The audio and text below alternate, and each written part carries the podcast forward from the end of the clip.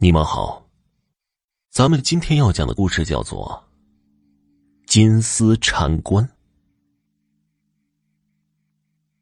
我爷爷奶奶生前离异，两个人闹得很不愉快。爷爷呢，就住在我家，奶奶住在姑姑家。两个人势同水火，一副老死不相往来的架势。五年前，爷爷做了膀胱癌电切手术，虽然是微创手术，可是八十多岁的人了，一场手术过后，人更加的憔悴了。尤其是他的心跳和血压，经常超出合理范围，导致的吃不多，话也少。我知道爷爷的情况，就请了假，打算带他去医院看看。就在我回来的当天晚上，爷爷突然胃口大开，吃了两大碗饭，容光焕发。我爸妈都很开心，他们觉得是孙子回来看老人了。老人家一高兴，身体就好了。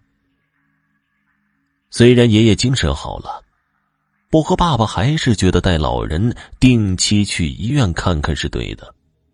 第二天一早，我跟爸爸就扶老人出门去医院。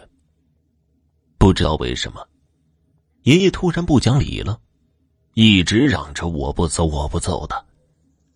我们坚持要爷爷下楼去医院检查，没想到爷爷竟然哭了。他是一个从来不流泪的汉子，看到他这样，我也跟着流泪了。但是医院必须去，我们也是为了他的健康着想。没想到爸爸刚把爷爷背到楼下，爷爷就不行了。给爷爷办完葬礼，再谈起那天爷爷的反应，我才开始理解。爷爷说我不走，他的意思要么是不想死，要么是知道自己大限将至。就想待在家里，安静的离开。只是家里人不懂临终关怀，还以为自己是一片孝心，才导致他老人家临走还流泪而行。听姑姑说，奶奶知道爷爷去世了，没有什么悲伤之色，她只是哦了一声。我没办法去责备奶奶绝情。别说他们两人已经离婚超过三十年了，且当时的奶奶身体也不是很好，她已经失去了很多年轻人所谓的喜怒哀乐。令我悲伤的是，没过多久，奶奶也去世了。按照我们家的规矩。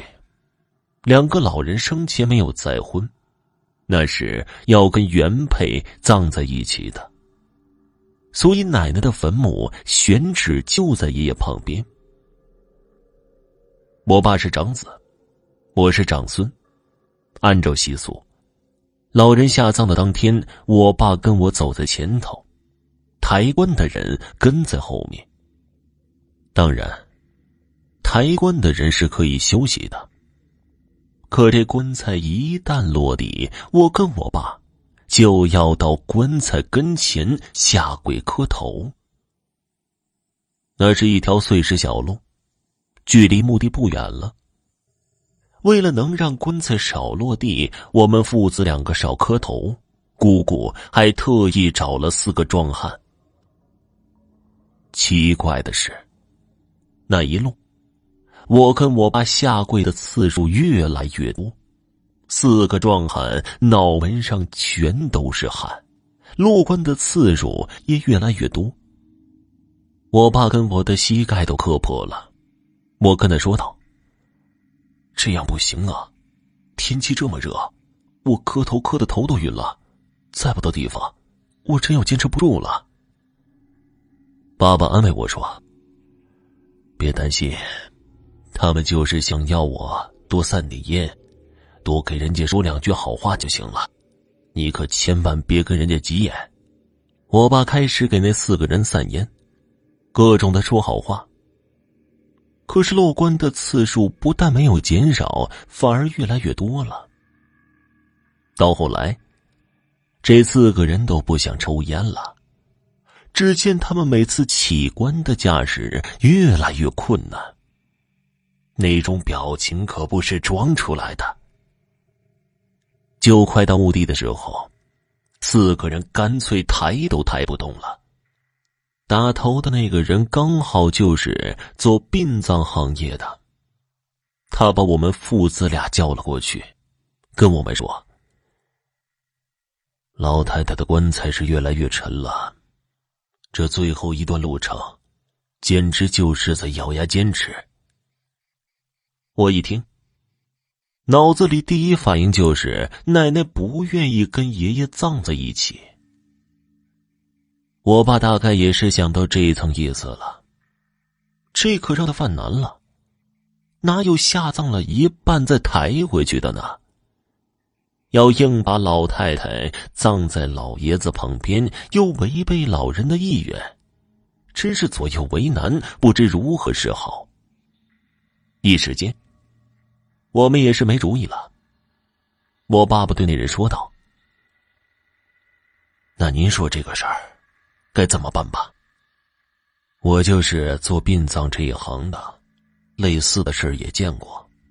依我看呢，你们找个道士来。”跟老太太交流交流，跟他商量一下。我跟我爸真的是头一次听说这种事儿，只能死马当活马医了。当下点头，就由那人找一个道士来。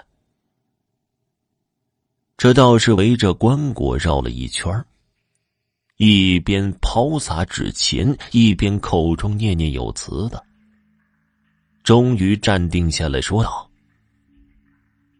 你们家老人说了，生前恩断义绝，死后也不想相见。我爸还是不服气，那您就没给劝一劝吗？我也说了，别为难孩子，可你家老人说，如果他们天天在一起打架，只怕子孙后代也不安宁。我听了这话一惊，只觉得后背在冒着凉气。我小时候经常看见爷爷奶奶吵架摔东西，后来他们要离婚，我记得爸爸和姑姑都一直拦着。那个时候奶奶就说：“如果我们天天在一起打架，子孙后代也不安宁。”爸爸低着头沉默一会儿，跟姑姑商量。我以为他是要找车来把奶奶的棺材直接拉走呢，没想到，他跟姑姑商量，立刻再找一个坟穴，不管花多少钱，都要尽快让奶奶入土为安。那一天，爸爸跟姑姑硬是动用了家里所有人的力量，又找了一块墓地，这才把奶奶安葬了。奇怪的是啊。自从奶奶下葬之后，我家的烘焙店生意就越来越好。原本只是一个小店，一年之内连开了两家连锁。去年，奶奶的坟要修高速，我们必须迁坟。无奈之下，我们请了地师来帮忙迁坟，另找穴位。挖开坟墓的瞬间，我们所有人都惊呆了。奶奶的棺材已经被无数纤细的植物须根给包裹起了。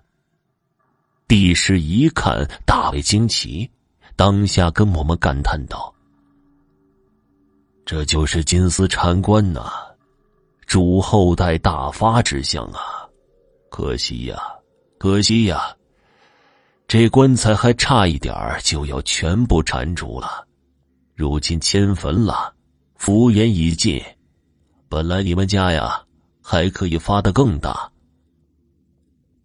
如今，我们家的店铺还是三家，没有扩大也没有缩小。不知道为什么，生意突然就稳固了。虽然盈利仍是不少，但与一开始那种势如破竹的势头再无法相提并论了。有时候，我坐在店里，会因为迁坟这件事感到遗憾。但爸爸说：“这样的福缘就够了。如果当时我们硬是将老人下葬，只怕连今天的福音也未必能得到。”爸爸觉得。那个匆忙之下找到的坟穴，竟然是块宝地，可见孝顺老人、尊重老人的心愿，就是子孙最大的福音。好了，今天的故事就讲完了，感谢收听。在节目的最后呢，我要分享给大家一段发生在一位网友身上的真实灵异事件。下面。我就用第一人称，给大家讲述这个真实的事情。我本身呢是一个容易招阴的体质，原来是在医院上班，上一天休两天。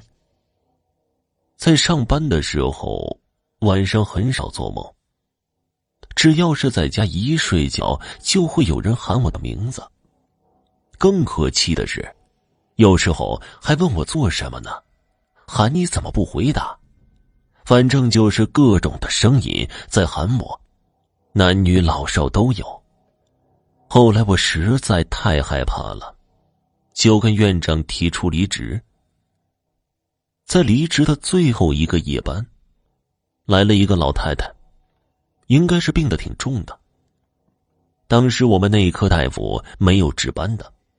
就告诉家属建议转院，我就出去瞧瞧，寻思着看看留不留下。然后我在开门的一瞬间就感觉后背一阵凉风。当时我就想，这下完了，一定又有什么不干净的东西找上门了。后来老太太转院走了，我就回去睡觉了。当时一睡觉就有人喊我，咬我的身体。我本身就知道招这些东西，不让我睡觉我就不睡了。玩了一会儿手机，一直到了凌晨四点多，医院的保洁来了，我能够听见他们在外面打扫卫生，我就眯了一会儿，可是眯一会儿还是不行。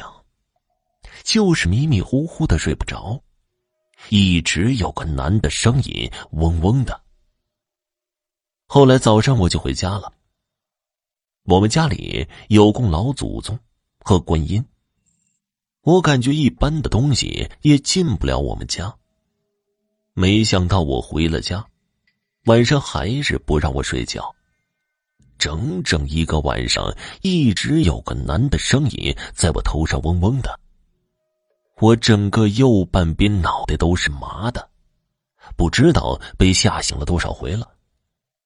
早上起来，我哭着跟我妈讲这个事儿。我妈给我找了一个认识的大仙儿，给我瞧了瞧，后来就好了。直到现在呀，晚上出门，回来晚了一点还会招惹上那些不干净的东西。好了，听众朋友。这个真实的灵异故事就和大家分享完了。